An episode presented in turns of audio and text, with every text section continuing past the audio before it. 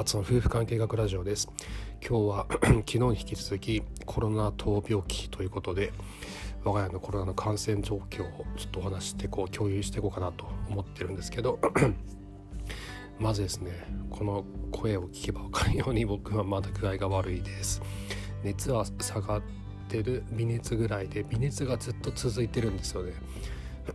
昨日の夜めっちゃ熱が上がってで夜の11時半ぐらいに熱がちょっと下がったんでラジオ撮ったんですけど多分朝起きて朝起きて時はちょっと熱下がってたんだけど仕事してるうちにねだんだん上がってきてちょっとなんかすぐに治んないですねこれねきっと。ワクチン打ってるから抑えられてるんでしょうけど倦怠感と悪感がなかなか引かないっていう状況に多分多くの人なってんだろうなと思います。で今日ですねちょっと思ったのが病院選びってすげえ大変だったんですよ。どこの病院に行くのか。っていうか、まあ、妻が全部やってくれたんで僕は後から聞いてるだけなんですけど自治体に 自治体のホームページに発熱外来っていうのがあってそこにこう書いてあるんですよね。ここはコロナの診療やってますみたいな。で書いてあるんだけど 電話したら「やめました」とかね「ややめたんかい」っていう「やめました」とか電話つなもしくは電話がつながらなくて行ってみたら「やめました」とかね「おい」っていうそのちょっとお役所の人消してくれよっていうその情報更新しないのかっていうのがあってあんま忙しいんでしょうけどでもそういうのがあってどどこに行ったらいいのかすごい戸惑うんですよね。でこれが具合がめっちゃ自分が悪い時とかになると頭がまともに働かないんでうちはまた妻がまだ症状出てなかったんで今日の夜ちょっと熱が出始めましたけど やってくれたんですけどこれ元気なうちにやっとかないとやばいと思いましたね。元気なうちに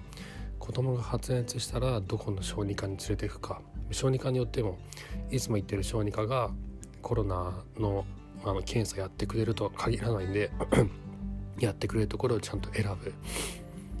で初心なのかどうなのかっていうのも結構関わってくるんでえっとそう子供用の、えっと、小児科選んどく。で大人用に大人が、えっと、検査行くんだったらこの病院っていうのを今のうちに電話とかして調べておいた方がいいです。じゃないと当日になってめっちゃ慌てることになるんで。あともう一個今日大変だったのが小学生がいるお子さん小学生のお子さんがいる親御さんぜひ聞いてもらいたんだけどえっと小学生のねうちの小1の次男がもう元気になったんで熱は多分下がって咳だけ出てるんですけどオンライン授業になったんですよ。タブレットで授業を受けてるんですけどそれを何だろうあのセッティングとかするんですよね。で分かんない時とかなんかちょっとヘルプしたりとかするんでリビングであダイニングか。ダイニングテーブルに次男が座ってその隣に僕が座って僕は自分の仕事をパソコンでやってるみたいな。で次男は隣でタブレットで授業を受けてるみたいな感じだったんですけど。でそんな間にも三男がね暴れ回ったりとかしてで長男は発熱して38度超えてるんであの隔離部屋にいてたまに呼んできたりとかするんで結構大変でしたね。で僕は結構仕事させてもらったんで妻にいろいろ負担をかけてしまったんですけどでもね大変大変ですよあれは、ま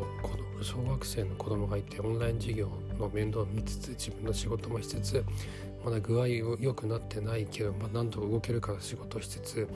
でも自分もコロナの検査なんか受けなきゃダメみたいな風になって調べるみたいなまあ、調べて受けられなかったらいいんだけど一応調べなきゃいけないんで調べる過程でも朦朧とするみたいな。っていうめっちゃ疲れましたね、まあ、妻が一番疲れたと思うんですけど。あと結局どこでコロナの検査をすぐいつでもできるのかっていうのは妻のママ友からの情報だったんですよ。あそこの病院ドライブスルーでコロナの検査できるってよみたいな話を妻が LINE で聞いてでそこに明日行こうと思うんですけど結局そのコミュニティにどれだけこう参加してたかっていうのが今如実に現れていてその恩恵であのいろんな情報が入ってきてるなって。あと小学生の子供たちが学校休むじゃないですか。学校休む時にあの通学路の班長さんに連絡をしたりするんですけどそれも LINE でつながってるんで妻が。LINE ですぐに連絡してねえーと、そっちの人たちもコロナになったことがあっていろんなアドバイスもらったりとか。っていうのがあったんで、まあ、マジでコミュニティ大事だなってすごい思いましたね。そういう横のつながりって大事なんだなって。女性すごいなって単純に思いましたね。はい。そんな感じです。とりあえず今日はもうちょっと疲れちゃったんで早めに寝ようと思います。とにとにかくですねあの具合が悪くなる前に子供はどこの病院に行かせるかと親はどこの病院に行くかっていうのを今のうちにもう紙に書いといた方がいいですよこれ。もう決めちゃった方がいいじゃないと当日大変なことになるんで。はい。そんな感じでまた明日お会いしましょう。さようなら